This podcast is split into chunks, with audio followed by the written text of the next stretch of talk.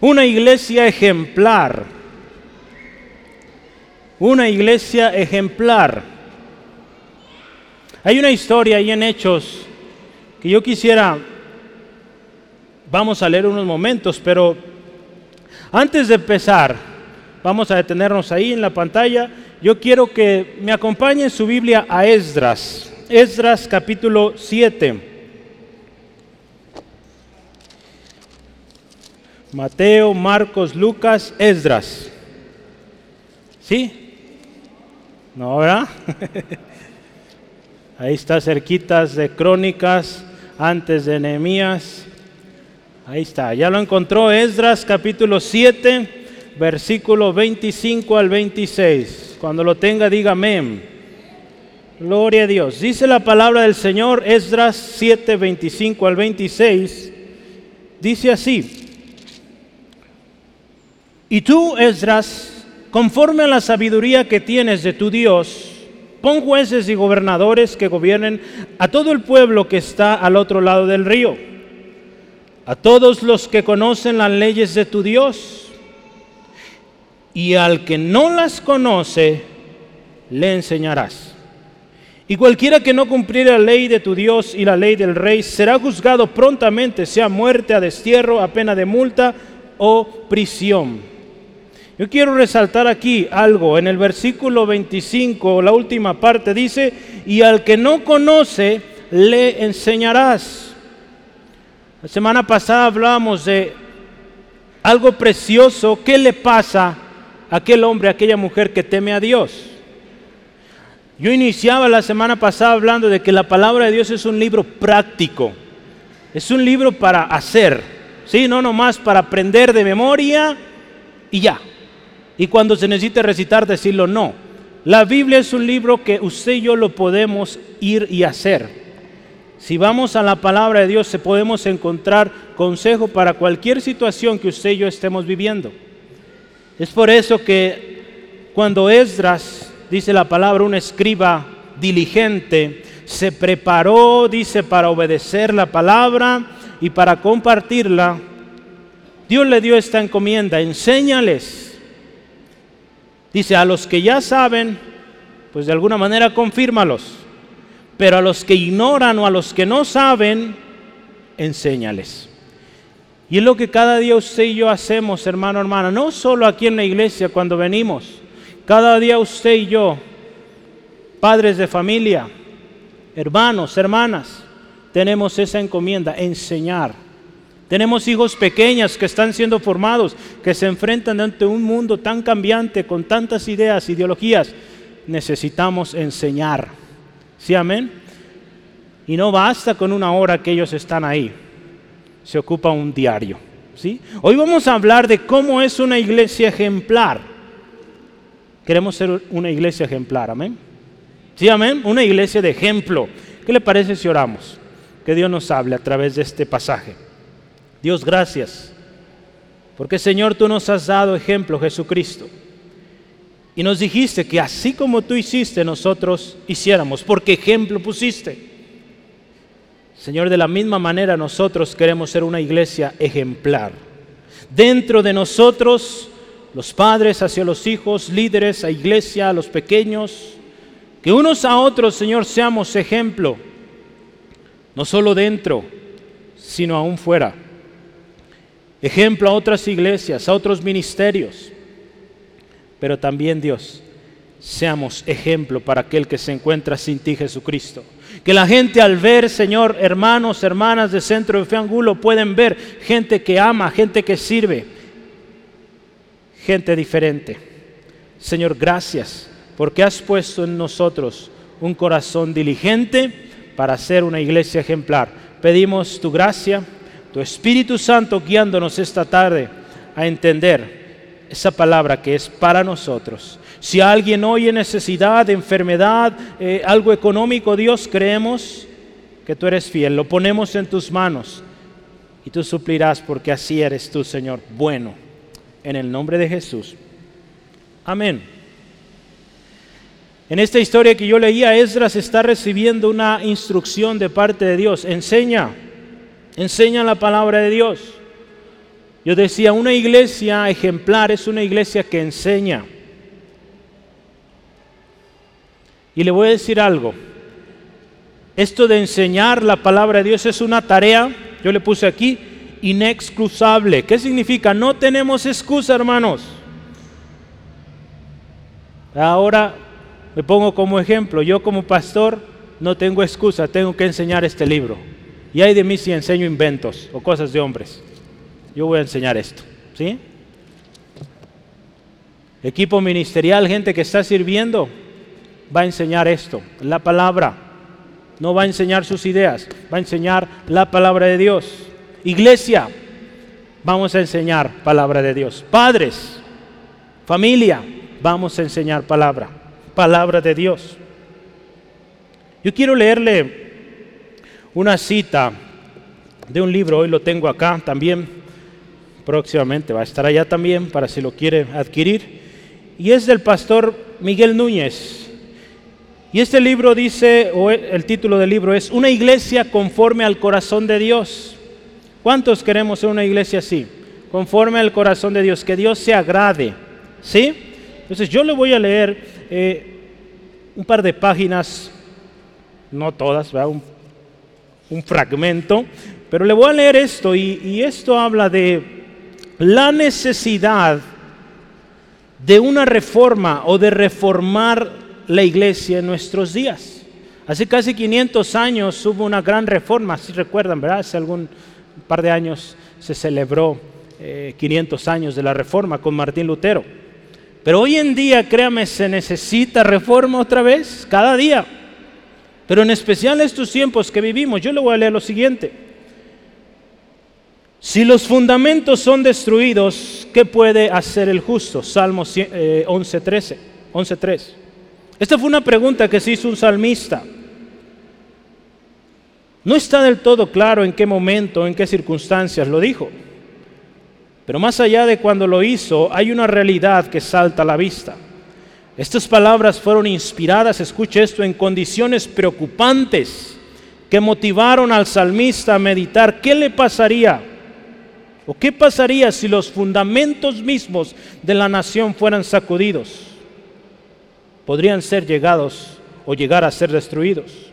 En la actualidad, hermanos, frente a las dificultades que la iglesia evangélica está afrontando, tenemos que hacernos la misma pregunta.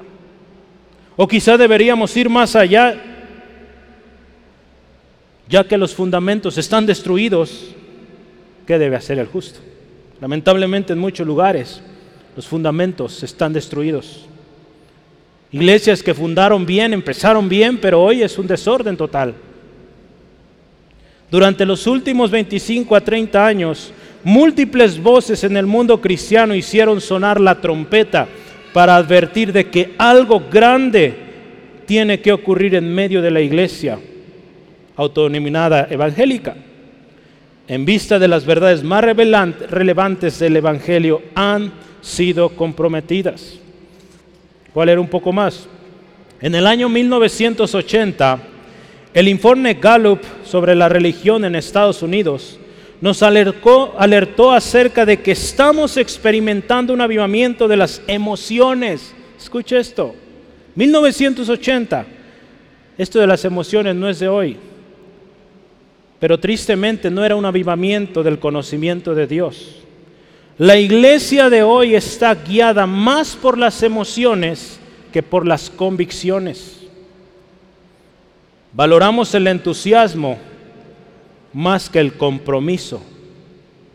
Han pasado casi 40 años desde 1980, desde que se publicó este informe. ¿Y qué le voy a decir? Que en vez de mejorar vamos peor. Lamentablemente, así como la sociedad de nuestros días vive para satisfacer sus deseos y emociones, también la iglesia de hoy ha dejado de pensar de manera bíblica.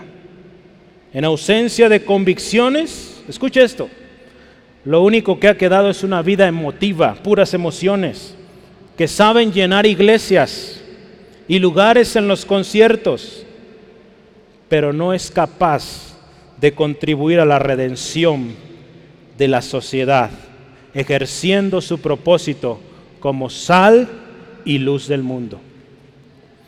Tremendo esto, ¿verdad? Hoy la iglesia está más acostumbrada y llenan lugares grandísimos de gente emocionada, pero no hay convicciones. Y es necesaria una reforma, hermano, hermana. Hoy vamos a hablar de una iglesia ejemplar y es nuestra oración llegar a ser esa iglesia de ejemplo, de testimonio. Yo quiero leerle una última parte, pero eh, y que da mucho a lo que estamos hablando hoy. Hablamos y hablaremos más detalles sobre una iglesia de ejemplo. En este mismo libro el hermano Miguel escribe esto sobre las ovejas o los miembros de la iglesia y sus responsabilidades. Él, las pone en tres, ¿verdad? Si usted gusta anotarlo ahí atrás de su hoja porque es algo extenso, pero tiene tres responsabilidades la iglesia. Él las resume de esta manera. La iglesia cada uno de nosotros somos iglesia, ¿verdad? Iglesia de Cristo, ¿sí amén? Somos miembros. Tiene una responsabilidad primero hacia sí misma. ¿Cómo es esto? Dos cosas. Tiene que crecer espiritualmente y emocionalmente también, involucradas en el cuerpo de Cristo. La segunda parte como responsabilidad a sí misma es vivir una vida digna del llamado. Somos una iglesia, hemos sido llamados, debemos vivir dignamente. ¿Sí? Hay otra responsabilidad hacia la iglesia. Usted como iglesia, parte de esta iglesia, cada uno debemos velar por la unidad de la iglesia. Por eso este año comunión. Otra más, debemos servir a la asamblea de los santos. Debemos estar activos sirviendo. Y otra más que él divide en varios, dice dar apoyo a la iglesia. ¿Cómo apoyamos a la iglesia? Es trabajar por el cuerpo de Cristo, asistir a sus actividades, a las reuniones, las actividades diversas en la iglesia, formar parte integral de un ministerio o de los ministerios. Y otra más que hacemos también cada domingo, apoyar económicamente a la obra en la iglesia local. Este lugar no se sostiene solo. Gracias a Dios sabemos muchos aquí que colaboramos con nuestro diezmo, ofrenda, y gloria a Dios este lugar puede seguir de pie. Damos gloria a Dios porque este lugar ya fue comprado hace muchos años. Si no, imagínense cuánta renta estuviéramos pagando, ¿verdad? Pero hay muchos gastos, la luz cada vez está más alta, está carísima. Pero gloria a Dios, Dios provee. Por hombres y mujeres fieles que damos al Señor. ¿Sí, amén? Y una más, otra responsabilidad frente a los líderes. El pastor Miguel Núñez tan solo lee Hebreos 13, 17 al 18. Yo lo voy a leer. Dice, obedeced a vuestros pastores y sujetaos a ellos, porque ellos velan por vuestras almas, como quienes han de dar cuenta. esta parte a veces se le olvida a muchos, ¿verdad? El pastor quiere que le obedezcan, pero él no quiere dar cuentas, ¿no? Hay que dar cuentas, ¿verdad? Damos cuentas al Señor para que lo hagan, dice aquí, con alegría y no quejándose, porque esto no es provechoso. Dice aquí, orad por nosotros, pues confiamos en que tenemos buena conciencia deseando conducirnos bien en todo. Esto es, hermano, hermana, un resumen de las responsabilidades como iglesia.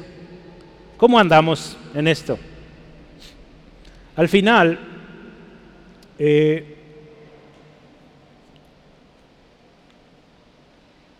se estará entregando, y yo le invito, tómelo al final, si usted es miembro de esta iglesia, considera miembro, llévese una hoja que va a estar ahí atrás. Esa hoja habla de la misión y la visión del Centro de Fe Angulo.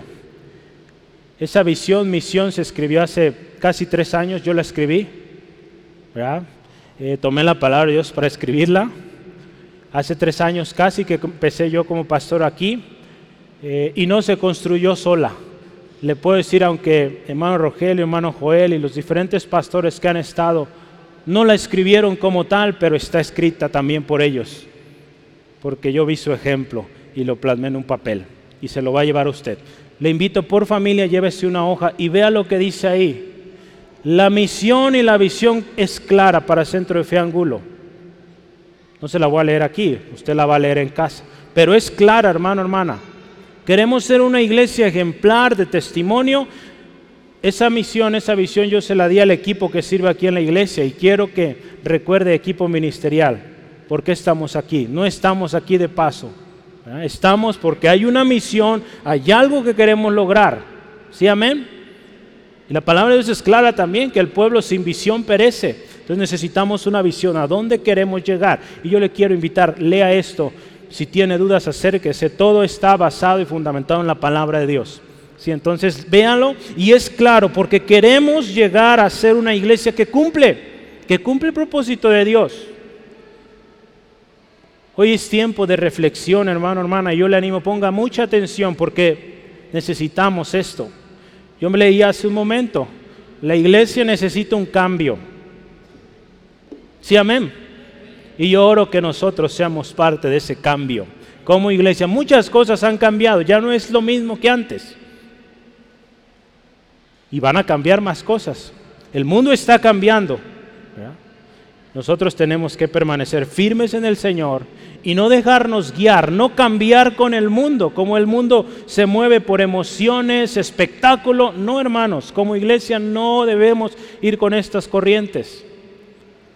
Somos llamados, acuérdese, llamados a ser luz y sal. Y la luz es algo diferente. La sal también. Un alimento que no le ponemos sal, ¿qué pasa? No sabe a nada, ¿verdad? Sabe muy raro aquello. Póngale sal y aquello sabe delicioso. ¿Sí? Para eso estamos usted y yo, para marcar y hacer ese cambio en nuestra generación. ¿Sí? Sí, amén. Gloria a Dios. Pues vamos adelante. ¿Qué le parece si abrimos nuestra Biblia ahora sí en Hechos? Hechos capítulo 17. Para hablar de una iglesia ejemplar, pues hay un excelente y especial ejemplo, la iglesia de Berea.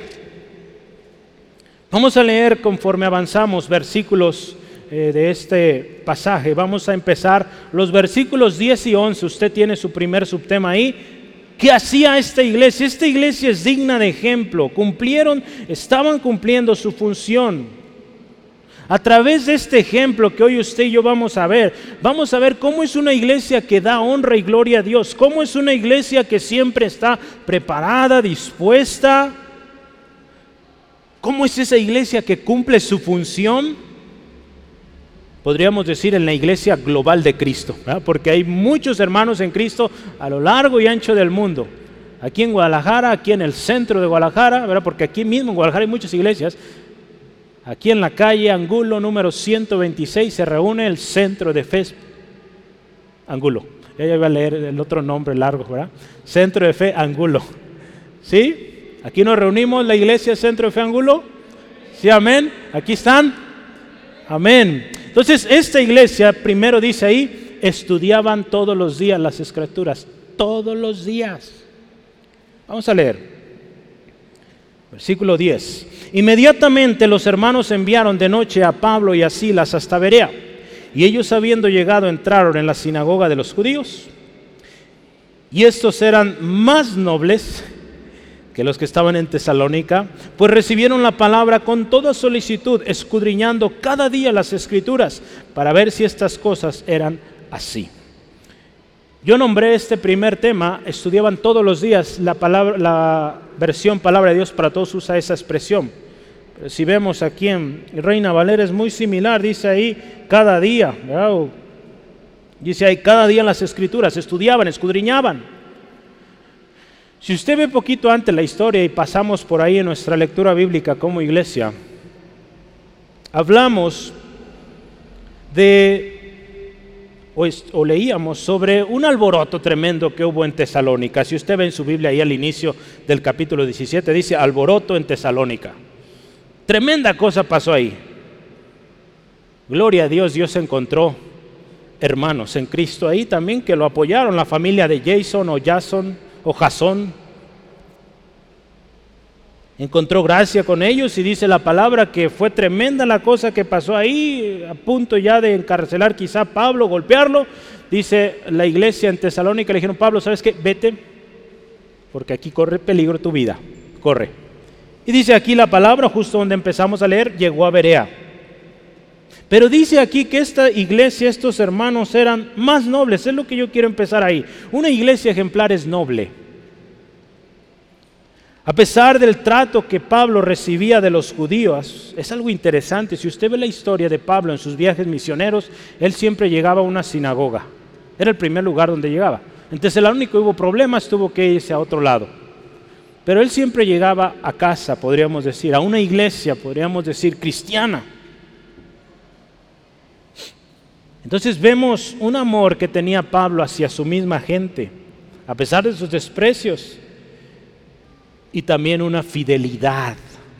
Acuérdense, estamos hablando de una iglesia ejemplar. Una iglesia ejemplar es una iglesia que es fiel. Pablo, parte de esa iglesia, era fiel.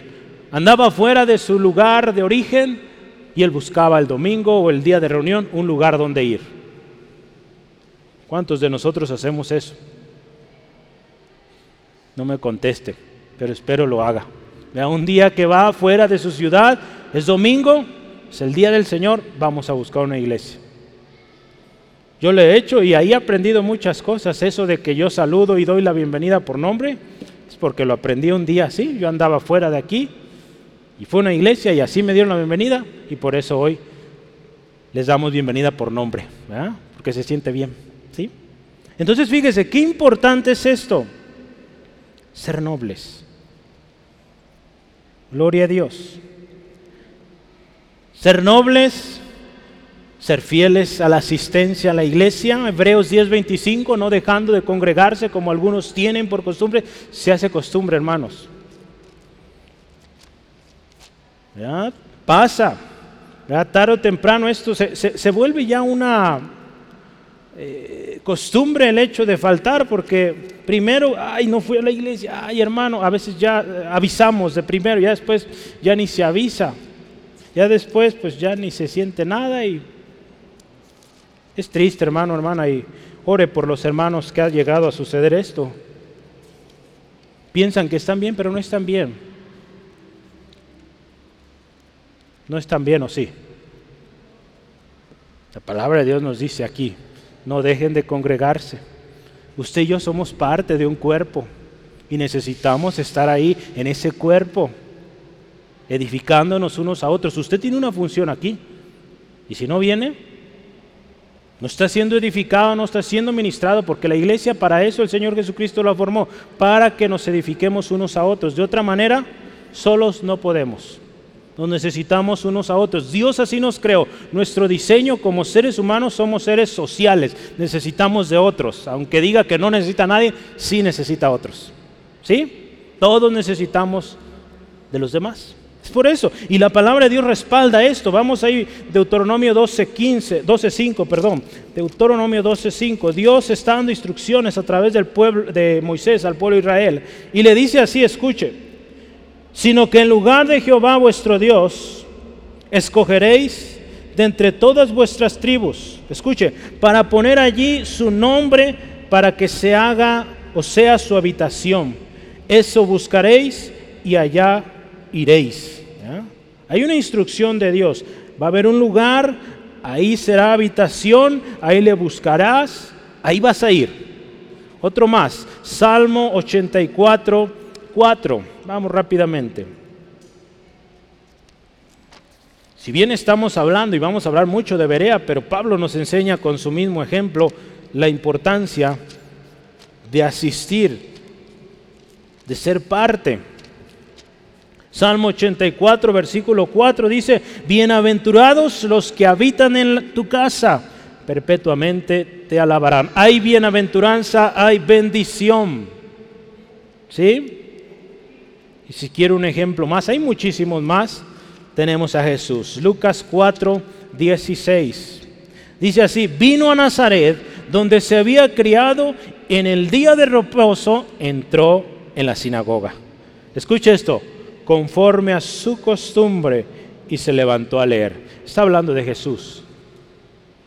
Fíjense, Jesús anduvo en muchos pueblos, en muchas ciudades, pero dice, había una costumbre de él de asistir al templo el día de reposo, de participar. Hay una de las responsabilidades que hablamos hace rato de miembros de la iglesia es participar Y aquí Pablo, lo vemos, ahora Jesús en este pasaje, dice, se levantó a leer. Yo me imagino que han de haber hecho la hermanos, ¿quién quiere leer hoy la palabra? Jesús, yo. Y qué precioso pasaje leyó ahí, ¿verdad? Berea, vamos regresando a esta iglesia, Berea una iglesia ejemplar, hermano, hermana, hoy se llama Bería. Se encuentra a 80 kilómetros de Tesalónica. Entonces, cuando Pablo huyó de Tesalónica, caminó o recorrió, no sé cuál fue su transporte, 80 kilómetros. Y esta ciudad también se encuentra a 38 kilómetros. ¿Cuántos quisieran vivir en Berea?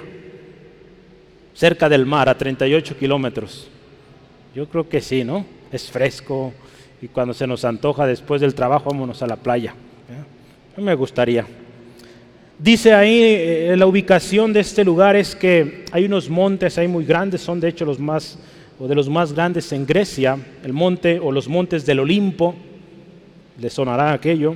Dice que este pueblo recibe agua de esos montes. Era una ciudad pequeña.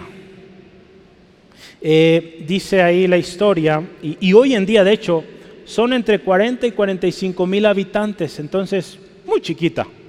¿sí? Si usted ha ido a Autlán es más chica que Autlán. Autlán tiene ya casi 100 mil gentes. Entonces es pueblo, podríamos decir. ¿Sí? Su nombre significa lugar de muchas aguas. Eso también me encanta, que haya mucha agua. El tamaño de la ciudad, ¿verdad? Cuando vemos Berea, porque estamos hablando de una iglesia ejemplar, el tamaño de esta ciudad creo que puede contribuir a, esta nobleza. ¿Cuántos de ustedes han ido a un pueblo y va caminando usted por la calle y buenos días, buenas tardes, buenas noches, ¿verdad? ¿No les ha tocado esto? En los pueblos es muy común eso. Ni siquiera nos conocen, pero buenos días, buenas tardes. Es, algo bonito, la calidez de la gente en el pueblo. Aquí en la ciudad deberíamos ser así también, ¿verdad? Pero es, las carreras y todo eso no. Nos olvidamos de ello. La nobleza es algo digno de imitar de esta iglesia. En Isaías capítulo 32, versículo 8, la palabra dice que el generoso pensará generosidades y por generosidades será exaltado. Yo busqué, hay una versión, se llama eh, la Biblia del siglo de oro, se escribió o se publicó en el 2009 y esta Biblia dice que el noble piensa en nobleza, ¿sí? Y por su nobleza será enaltecido. ¿Cuántos nobles?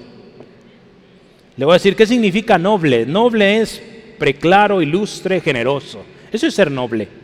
Esta iglesia era una iglesia noble. Y dice aquí, más nobles que los otros, porque los otros, bueno, allá en Tesalónica no era la iglesia, pero Pablo la sufrió allá tremendo. Y dice una cosa más de esta iglesia, porque estamos hablando que estudiaba todos los días las escrituras. Su nobleza se reflejaba en esto, que dice, recibieron la palabra de Dios con solicitud. El escritor de Hechos dice, era una iglesia más noble o gente más noble que recibió la palabra con toda la actitud, con todas las ganas. Esta actitud, hermano, hermana, es algo muy importante y como iglesia debemos tener esa expectativa. ¿Qué nos va a enseñar? No el hermano B, Dios, ¿qué nos va a hablar el Señor hoy en este día? Sea el hermano B que esté aquí o cualquier otro hermano, pastor, invitado, debemos venir con esa expectativa. ¿Qué nos va a hablar el Señor hoy? Aparte de eso, qué bendición que voy a ver a mi hermano, a mi hermana. Tantas cosas que podemos y deben ser motivo para venir a la iglesia. Ahí en 1 Tesalonicenses 2.13, Pablo una vez reconoció a los tesalonicenses ahí donde le dieron su buena revuelta. Primera Tesalonicenses 2:13 dice ahí la palabra de Dios, por lo cual también nosotros, fíjese, sin cesar damos gracias a Dios, que cuando recibiste la palabra de Dios que oíste de nosotros, la recibiste, escuche, no como palabra de hombres, sino según en verdad la palabra de Dios, la cual actúa en vosotros los creyentes. Fíjese, Pablo no se amargó por lo que pasó en Tesalónica. Cuando él les escribe una carta a los hermanos de allá, les dice, damos gracias a Dios por ustedes. Aunque sus familiares, sus vecinos nos traían en jaque, gloria a Dios porque ustedes siguen y han creído la palabra. Qué importante es eso, hermano, hermana, que no nos amarguemos ¿verdad? Que no dejemos de servir aun cuando la dificultad está. Sí, amén. Dice aquí, recibieron el mensaje y una versión que dice con toda avidez, con toda ansia. Eagerness, dice la versión cristiana estándar, es con un anhelo, con una expectación, con unas ansias de recibir palabra. El Salmo 119 habla mucho de esta actitud, hermano, hermana. Yo le animo hoy, si ha perdido esa, esas ansias de, conocer, de, de aprender de la palabra de Dios, hoy yo le digo y le animo al final, oremos, que vuelva al primer amor. Si hoy usted viene a la iglesia y dice, ay, otra vez un montón de textos. ¿No ha dicho eso? Espero que no lo diga, pero pues voy a seguir trayéndole muchos, porque le hace bien, es por su bien. Ya oyó Hebreos hace rato que leía. Pero fíjese, si ha perdido ese amor por la palabra, ¿qué le parece si oramos al final, Señor? Vuélveme a ese gozo de mi salvación, que yo anhele con todo mi corazón más de tu palabra. Salmo 119, vamos a leer, ¿cómo es ese corazón que anhela, que ama? Salmo 119, versículo 97 en adelante. Oh, cuánto amo tu ley todo el día en ella está mi meditación. Me has hecho más sabio que mis enemigos con tus mandamientos porque siempre están conmigo. Escuche, siempre. Más que todos mis enseñadores he entendido porque tus testimonios están o son mi meditación. Más que los viejos he entendido porque he guardado tus mandamientos. Vea esto, hermano. De todo mal camino contuve mis pies para guardar tu palabra. No me aparté de tus juicios porque tú me enseñaste. Cuán dulces son a mi paladar tus palabras, más que la miel en mi boca. De tus mandamientos he adquirido inteligencia, por tanto he aborrecido todo camino de mentira. Vea este corazón que expresa amor, pasión por el Señor. Así, hermano, deberíamos ser cada día nosotros. Añorar ese momento cuando vamos a este precioso libro. Otra cosa más que decía de esta iglesia es que escudriñaban cada día o todos los días la palabra. ¿Para qué? Para ver si las cosas que Pablo y sus acompañantes, Silas ahí y Timoteo también, eran verdad. Qué importante que usted traiga su Biblia. ¿Cuánto la trae? A ver, levante su Biblia. Sí, amén, gloria a Dios. Qué buena que la trae. Si no la trae, próxima semana tiene una tarea. Traiga su Biblia. ¿Sí? Traiga su Biblia. Hoy muchos la traen ya en este aparato. Está bien, le damos chance pero no se distraiga, ¿sale? Entonces traiga su Biblia. Esta iglesia así era, una iglesia ejemplar, estudia la palabra, verifica lo que se le está enseñando. Es importante, hermano, hermana. Esto fue notable en esta iglesia.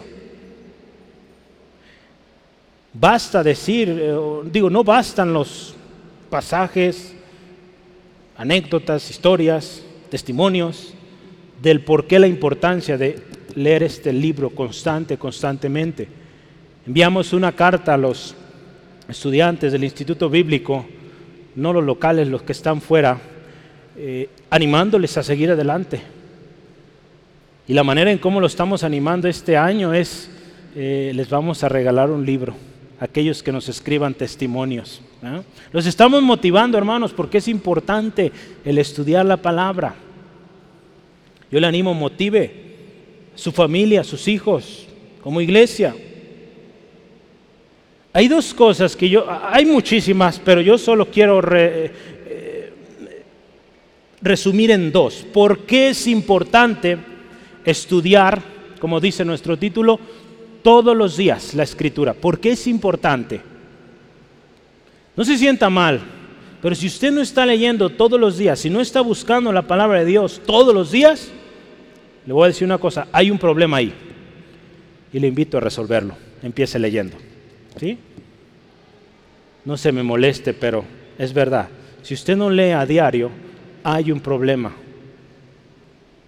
Si está pasando una dificultad, le falta consejo, vaya a la palabra. Le amo, le sigo amando. No estoy enojado, pero le animo, lea. Lea y lea. Y busca al Señor. Deuteronomio 17. Deuteronomio 17. ¿Por qué? Dos cosas yo dije, ¿verdad? Dos cosas porque es importante el estudio de la palabra de Dios. Número uno es porque es un mandato de Dios. Así de simple. No es un mandato mío, hermano. Si fuera mío, pues está bien que no lo haga, pero es algo que Dios pide. Deuteronomio 17, 19. Y lo tendrá consigo, escuche, aquí está hablando de los reyes, de los gobernantes y lo tendrá consigo y leerá en él todos los días de su vida, para que aprenda a temer a Jehová su Dios, para guardar todas las palabras de esta ley y estos estatutos para ponerlos por obra. Escuche esto, esto es tremendo. Era una ordenanza que Dios daba a los reyes, a los gobernantes de Israel, de que todos los días tenían que leer ese libro para que aprendan a temer a Dios. Todos los días. Gloria a Dios, usted y yo tenemos este libro. Y si usted dice, yo no soy rey, pues es rey y sacerdote del Señor. Amén. Entonces puede y debe leer todos los días. Es mandato de Dios, hermano, hermana. Si queremos la bendición en nuestro hogar, por ahí empecemos. A veces vienen a consejería hermanos, hermanas, y espéranos. Pues sí, me imagino que esperan, ¿verdad? Pero a veces no sabemos qué esperan. Y cuando uno les dice, empiece a leer la palabra. Dios nos va a revelar ahí el propósito, su voluntad. Se molestan. Porque ellos quieren oír otra cosa. Digo, si yo le voy a dar un consejo, lo voy a sacar de aquí. porque yo, quizá, y me ha tocado en muchas ocasiones, aconsejar a gente mucho mayor que yo. ¿Qué le voy a decir? Esto, lo que Dios dice. ¿Sí? Porque es lo mejor, hermano, hermana, que podemos hacer. Es un mandato de Dios. Siguiente, Lucas 5.39. Hay un texto más sobre esto. Lucas 5.39. Que dice aquí Jesús. Escudriñad las escrituras, porque a vosotros os parece que en ellas tenéis la vida eterna, y ellas son las que dan testimonio de mí. Queremos conocer a Jesús, queremos ser más como Jesús. Dice aquí Jesús, escudriña, escudriña las escrituras, lee la palabra no es algo opcional como cristianos, como miembros de una iglesia ejemplar.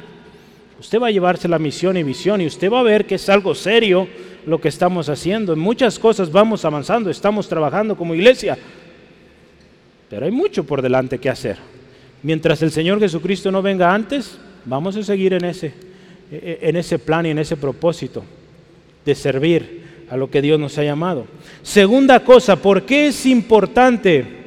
O, dos cosas yo eh, diría importantes a resaltar. Ya dije, es un mandato de Dios, número uno. La segunda cosa está muy relacionada, es un deber diario, así. Es un deber diario, hermanos.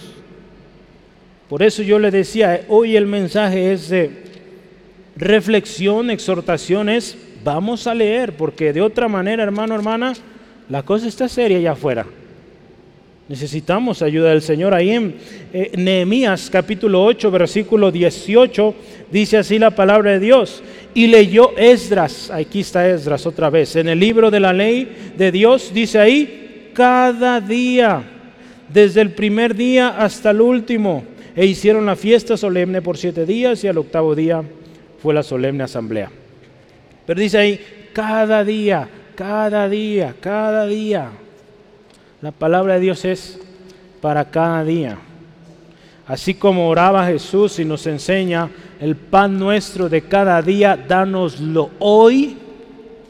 No, no podemos hacer esto, eh, eh, eh, digamos, no podemos hacer esto, decir, Señor, pues dame palabra para hoy y toda la semana. No, cada día tenemos que ir a su palabra. Sí, Dios nos da palabra para la semana, quizá el domingo.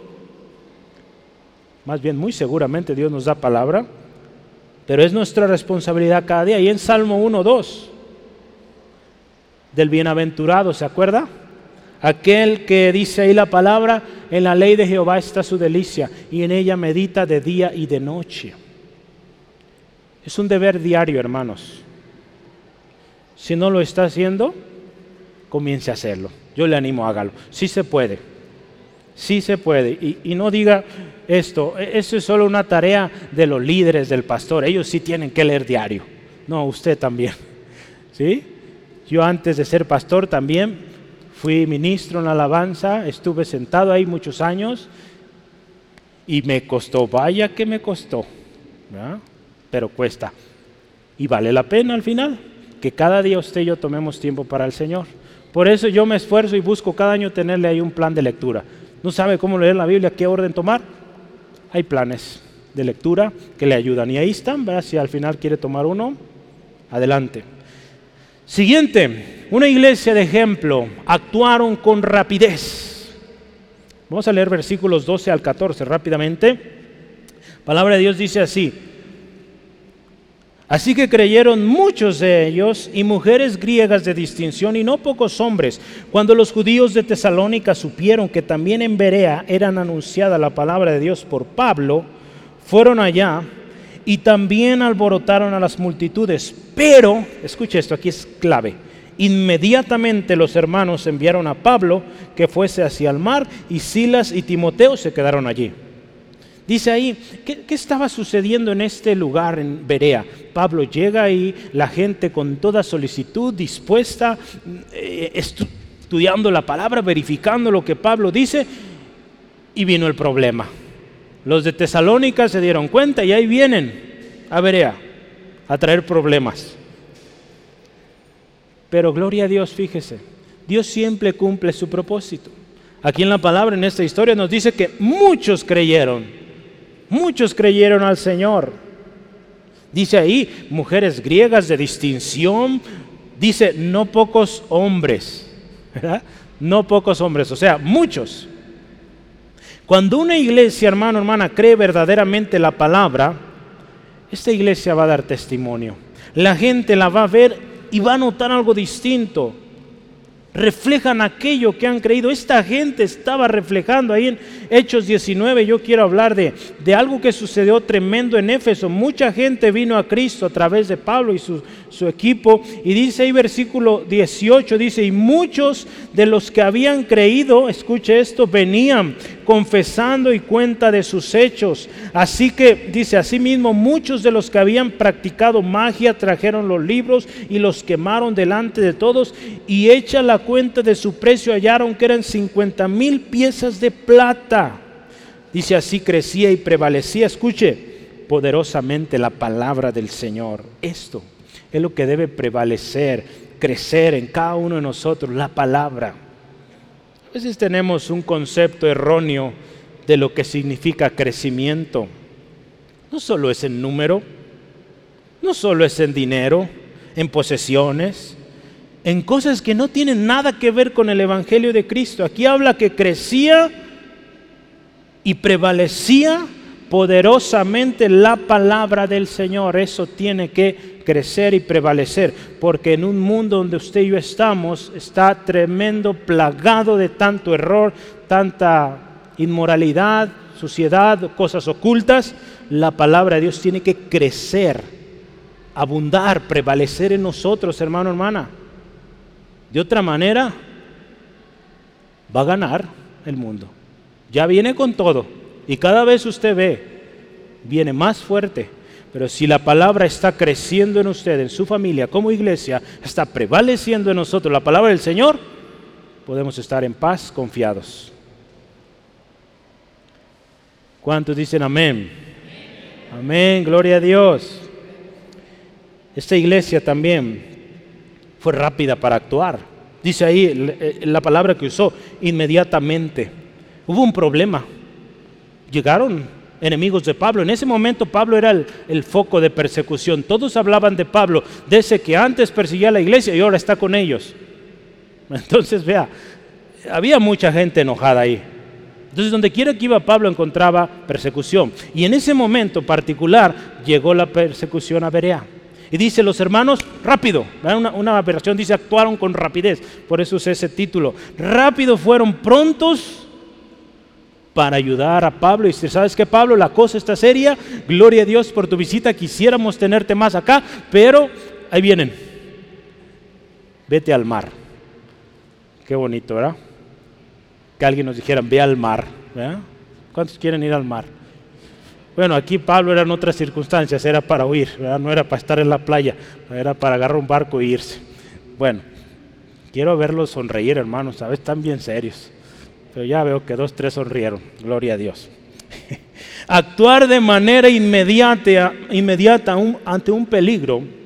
Quiero decirle esto, no es necedad, no es falta de fe, porque algunos podrían decir, pues qué falta de fe, si hubiera quedado ahí para enfrentarlos. No es falta de fe. Proverbios 22, 3 dice que el sabio ve el peligro y se aleja. Entonces hay sabiduría ahí. Tenemos fe, confiamos en la protección de Dios y actuamos con rapidez cuando esto lo amerite. En otras ocasiones tendremos que hacer frente, pero acá había oportunidad. Y la iglesia dice, Pablo, necesitas irte. Santiago capítulo 2, yo quiero leer este pasaje para usted. 2.24 al 26 dice así la palabra, porque estamos hablando fe, pero yo quiero comparar estas dos partes, fe y, acción. Dice ahí, ¿no ves que la fe actuó juntamente con sus obras y que la fe se perfecciona con las obras? ¿verdad? La fe y las obras necesarias. Una fe sin obras, dice aquí, lo vamos a ver qué es. Y se cumplió la escritura que dice, Abraham creyó a Dios y le fue contado por justicia y fue llamado amigo de Dios. Vosotros veis pues que el hombre es justificado por las obras y no solamente por la fe. Mire, dice así mismo también Raab la ramera. ¿No fue justificada por obras cuando recibió a los mensajeros y los envió por otro camino? Porque como el cuerpo sin espíritu está muerto, así también la fe sin obras es o está muerta. Y sí, podemos decir, tengo fe y muchas ganas, pero si no hago nada. Entonces, estos hermanos tenían fe, confiaban en el Señor, pero había que hacer algo. Pablo estaba siendo perseguido y en ese momento en todos los noticieros estaba el rostro de Pablo. Entonces, Pablo, vete. ¿Sí? Entonces esta iglesia actuó rápido, rápido hermano, hermana. Dice ahí que Silas y Timoteo se quedaron. Estos eran otros acompañantes de Pablo. ¿Qué nos dice esto? Hay mucho que aprendemos y yo me, me gozo cuando empiezo a leer todo esto y digo, ah, no me va a ajustar el tiempo, pero vamos bien, ¿verdad? Vamos bien, vamos a acabar a tiempo, no se me desespere. Esta iglesia, al, permitir que Pablo, perdón, que Silas y Timoteo, si usted se fija en nuestro texto, volvamos rápido, versículo 14, Versículo 14, 17, 14 dice la palabra, la última parte dice, y Silas y Timoteo se quedaron allí. Nos habla también de hospitalidad. Otra iglesia puede haber dicho, ¿sabes qué Pablo? Pues la cosa está seria, mejor vete y llévate los tuyos. Pero aquí no. Aquí aún a pesar de la persecución, estuvieron dispuestos a, quedar o permitir que Silas y Timoteo se quedaran. Esto es importante y la palabra de Dios, yo le voy a dar dos textos, solo vamos a leer Romanos 12.3, Romanos 12.3 y Hebreos 13.2. Anote los dos, vamos a leer Romanos. Dios nos llama y la palabra de Dios nos exhorta aquí en Romanos a ser hospitalarios, no olvidar la hospitalidad. En eh, eh, Romanos 12.13 dice así, compartiendo para las necesidades de los santos, practicando la hospitalidad. Si algo que tenemos que tener como iglesia ejemplar que somos hospitalidad, ¿sí? Ser hospitalarios. Sí, amén. Y ser rápidos para ello. ¿Sí? Actuar con rapidez. Una necesidad, algo que ayudar, aquí estamos. ¿Sí? Vamos adelante. Último, esta iglesia fue obediente. Obediente, el último versículo de nuestro texto.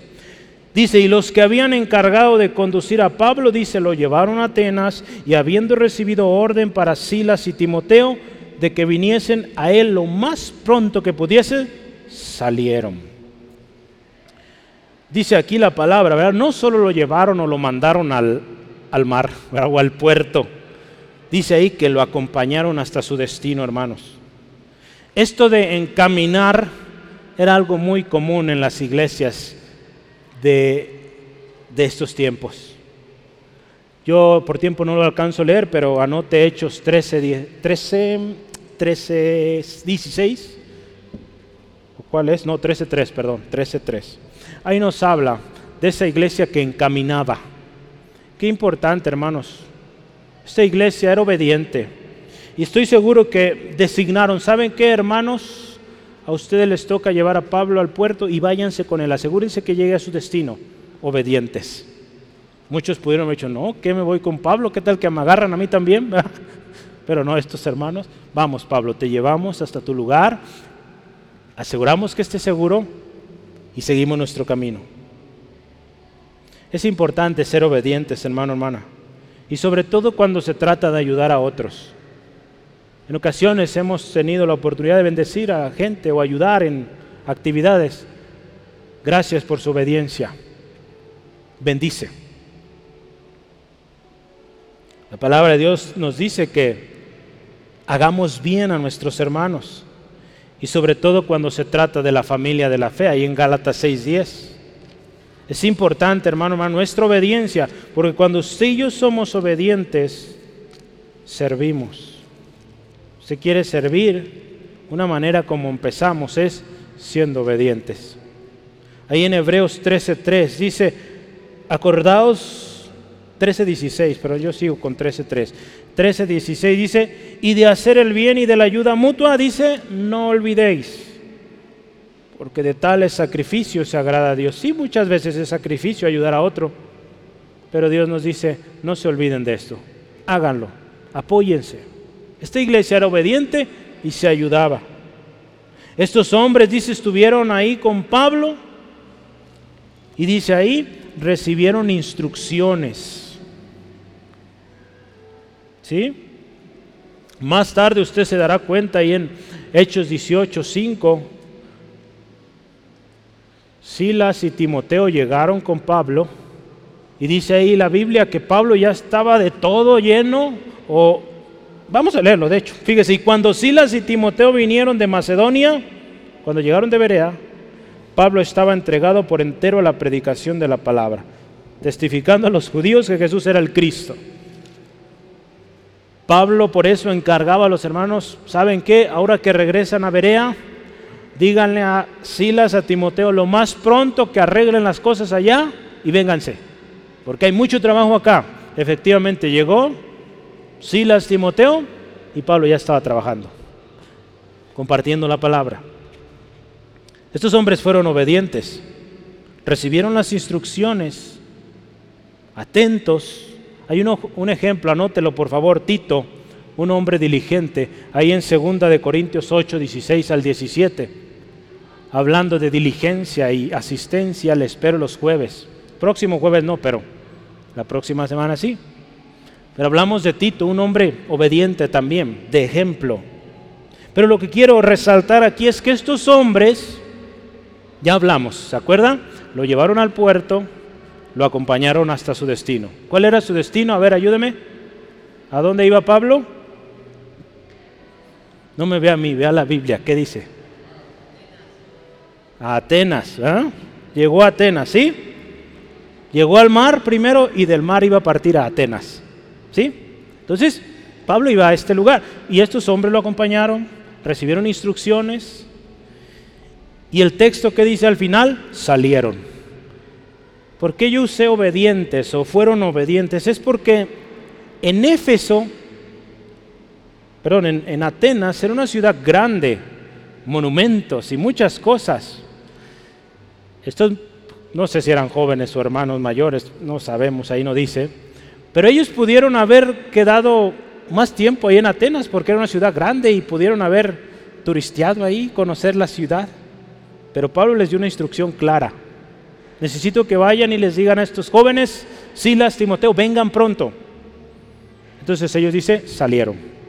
No se quedaron ahí, salieron, fueron obedientes.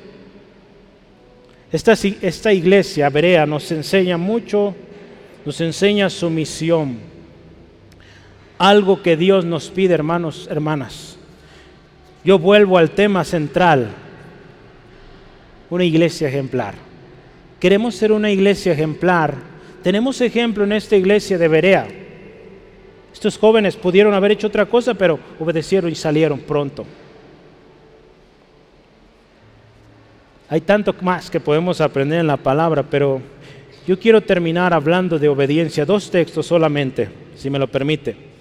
Romanos 13. la necesidad de ser obedientes. Dios nos llama y en nuestra oración ser una iglesia ejemplar. Y para ser una iglesia ejemplar necesitamos ser obedientes. Romanos 13, 1 y 2 dice, sométase toda persona a las autoridades superiores, porque no hay autoridad sino de parte de Dios, y las que hay, perdón, por Dios han sido establecidas. De modo que, escuche esto, quien se opone a la autoridad, a lo establecido por Dios resiste. Y los que resisten acarrean, escuche, condenación para sí mismo. No hay escapatoria.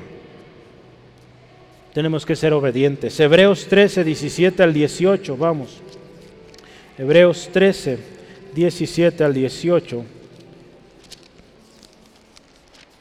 Gloria a Dios. Dice así la palabra del Señor. Lo leí hace rato ya. Vamos a leerlo una vez más. Obedeced a vuestros pastores y sujetaos a ellos, porque ellos velan por vuestras almas como quienes han de dar cuenta, para que lo que hagan o lo hagan con alegría, no quejándose, porque esto no es provechoso. Orad por nosotros, pues confiamos en que tenemos buena conciencia deseando conduciros bien en todo. Yo quiero con esto último decirle que definitivamente esto hay. Si de parte de mi corazón le voy a decir algo es que esto quiero y esto busco. Deseo en mi corazón, con buena conciencia, enseñarle palabra de Dios, conducirle a la palabra de Dios. Aun cuando esto a veces parezca y sea fuerte, tengo todo el corazón y el deseo de conducirle a lo que Dios dice, al bien. ¿Sí, hermano? Entonces yo le sigo amando, pero voy a ser directo con la palabra. Con eso no podemos ir de otra manera. Una iglesia ejemplar. Voy a leer mi conclusión. ¿Cuál es el estado actual? Hoy hablamos de iglesia, centro de fe ángulo. ¿Cuál es el estado de centro de fe ángulo? Usted es miembro de esta iglesia. ¿Cómo estamos? ¿Somos iglesia ejemplar? Usted se va a llevar un papel allá. Tenemos una misión, una visión clara. Estamos trabajando en ello. Yo te invito, hermano, hermana, asegúrate de ser parte. Asegúrate de ser y cumplir junto con la iglesia en la cual Él te ha plantado. Cumplir el propósito de Dios en este lugar y en esta generación. Dios le puso en este lugar, en esta generación, con un propósito, hermano, para que seamos bendición. Damos gracias a Dios por lo que Dios ha hecho hasta hoy. Cuántas hermosas cosas, testimonios, eh, hace un mes casi, hablábamos del testimonio de nuestro hermano Joel Rangel. Qué hermosas cosas Dios hizo aquí. El otro día estaba escuchando, ellos tenían un, programa de radio, ¿verdad? Una mano amiga ¿verdad? que llegaba a muchos países allá en Sudamérica. Gloria a Dios, qué hermosas cosas Dios hizo. Nuestro hermano Rogelio, mucha parte de la República Mexicana con el programa Agua Viva. Nosotros, ¿qué estamos haciendo ahora? Gloria a Dios, estamos llegando a muchos lugares también. Yo veo las estadísticas de la gente que escucha lo que se hace aquí en Centro de Angulo, países que usted ni yo nos imaginamos. Tengo un mapa donde sale todos los países donde se está escuchando el mensaje y ya casi cubrimos todo el mundo, hermanos. Ese mapa está llenándose de gente que está escuchando aún en Rusia el mensaje que acá predicamos. Que usted y yo estamos ministrando, no solo yo, usted, los jóvenes, verá que han publicado material, se está escuchando en muchos lugares. Ahí vamos bien, estamos dando ejemplo y vamos a trabajar más porque tenemos que hacerlo. Nuestra llamado. Pero hermano, hermana, necesitamos esforzarnos. Cristo viene pronto y Él viene por una iglesia lista y le voy a decir una iglesia que se encuentra trabajando, diligente, que está con expectativa. Parte de nuestra visión ahí, usted la va a leer, es eso. Esperamos con ansias, con expectativa el momento glorioso cuando nuestro Señor Jesucristo venga y queremos estar listos trabajando para Él, para su reino. ¿Cómo estamos en nuestro estudio de la palabra de Dios? Al principio, cuando empezamos las reuniones de estudio bíblico, se llenaba esa zona donde estamos hoy. Ya no. ¿Qué pasó? Estamos faltando, hermanos, y, y sé de muchos que no están trabajando. Yo le invito, busca al Señor y vamos a encontrar bendición. Hoy usted escuchó qué sucede cuando escudriñamos la palabra de Dios. Es bienaventurado cuando meditamos la palabra de día y de noche. La iglesia de Berea nos enseña esto, de estudiar diario, de estar en constante, de un celo fuerte por la palabra de estudiarla. Hermano, hermana, aquí no caben esas excusas de que yo no entiendo. Si usted sabe leer, vaya aquí. Empieza a leer la palabra, pídale al Espíritu Santo y Él le va a enseñar, le va a ministrar. Y le voy a decir otra cosa, no sabe leer, usted tiene oídos. Hay Biblia en audio, la puede escuchar. ¿Sí? Entonces no hay excusa, hermanos. Lo siento, pero no hay que trabajo mucho, estoy cansado, pues levántese temprano y lea la palabra. A mí me ha costado muchísimo eso, ¿eh? Porque yo en mi trabajo, pues trabajo desde casa, entonces me solía levantar tardísimo. Pues ya, hasta la hora de trabajar, estoy a tres pasos de mi trabajo, de la cama al escritorio ya. Pero me ha costado, pero veo el fruto de la bendición cuando levantamos temprano a orar, a leer su palabra. Y oro que usted, hermano, hermana, lo haga. Porque ahí depende, hermano, hermana, nuestro éxito como personas, como familia, como iglesia. De otra manera, por más que yo hable aquí y venga a las reuniones, no nos va a ir bien, hermanos. Necesitamos meternos en serio. Hoy en la mañana escuchaba una predicación y hablaban de Deuteronomio 6. Léalo en casa, por favor. Deuteronomio 6. Habla de la responsabilidad de los padres de enseñar a sus hijos y cómo enseñarlos. Y el hermano ahí explicaba el peligro tan tremendo. Yo leía al principio, el peligro tan tremendo en el que están nuestros hijos, hermano, hermana. Yo no le digo que se preocupe por el mundo, preocúpese ahorita en este momento por su familia, hermano, hermana. ¿Le está enseñando palabra de Dios? ¿Qué les estamos enseñando? A veces decimos, no, no pasa nada. E, ese juego sí tiene mucha sangre o, ese programa sí tiene esas partecitas, pero tiene un mensaje bueno al final. Hermano, hermana, de eso está alimentando su hijo. Su hijo, su hija necesita alimentarlo de la palabra porque vienen a un mundo plagado de inmoralidad. Usted ya lo sabe, las caricaturas que vemos o veíamos hace tantos años, desde antes ya se veía todo lo que se está poniendo ahí suciedad, inmoralidades, tanta cosa terrible, hermano, hermano, y tenemos que tener cuidado. Hemos sido muy descuidados. Necesitamos ponernos en serio, como esta iglesia ejemplar que somos, como la iglesia de Berea, diario en la palabra. ¿Cómo estamos actuando? ¿Qué tan rápido actuamos? Esta iglesia fue pronta, detectó un peligro y lo, lo atacó. ¿verdad? Vio a Pablo en peligro y rápido, vamos, viene Pablo. Yo hoy le animo, vea el peligro en el cual están nuestros hijos, nuestros niños. Véalo, hermano, hermana. No es cosa pequeña, es peligro tremendo. Y yo le llamo a reflexión, así como nuestros hermanos, Dios sabe, mire, cómo Dios nos está llamando como iglesia en Latinoamérica a buscar al Señor con seriedad actuar prontos, actuar ante las necesidades de manera inmediata. ¿Cómo está nuestra obediencia? Esta iglesia estuvo atenta a las instrucciones de Pablo. ¿Cómo actuamos nosotros cuando hay una indicación? La palabra de Dios nos llama a ser obedientes y lo más especial es que hay bendición para el obediente. Hoy, hermanos, es día de reflexión y de acción.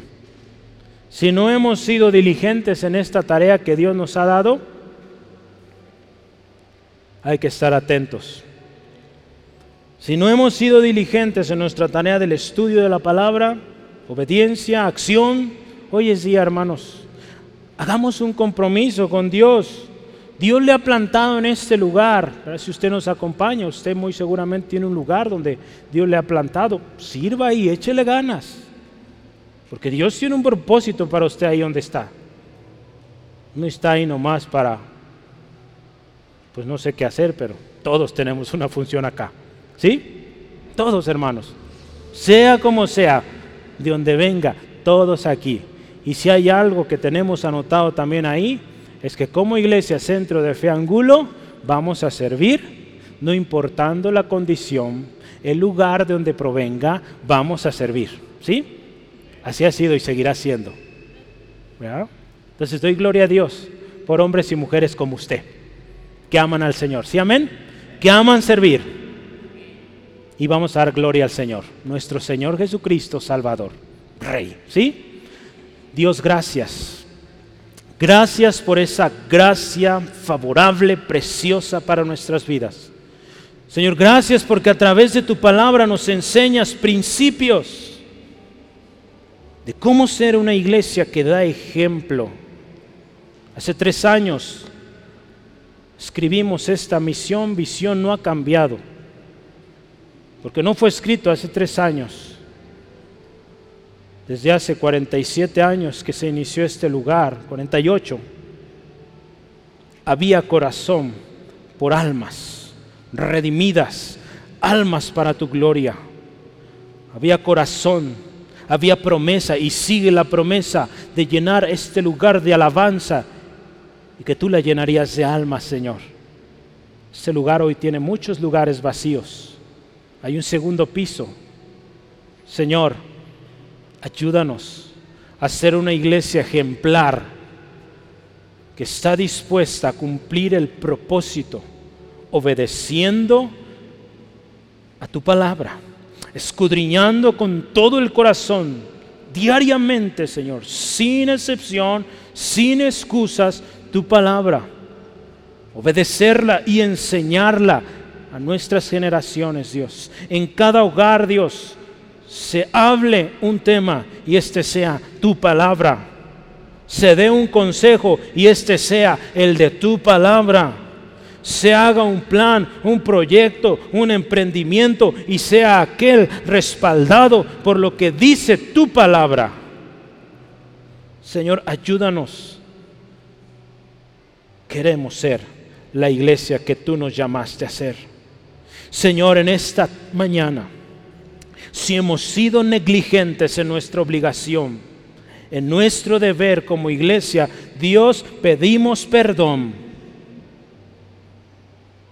Hoy queremos estar a cuentas.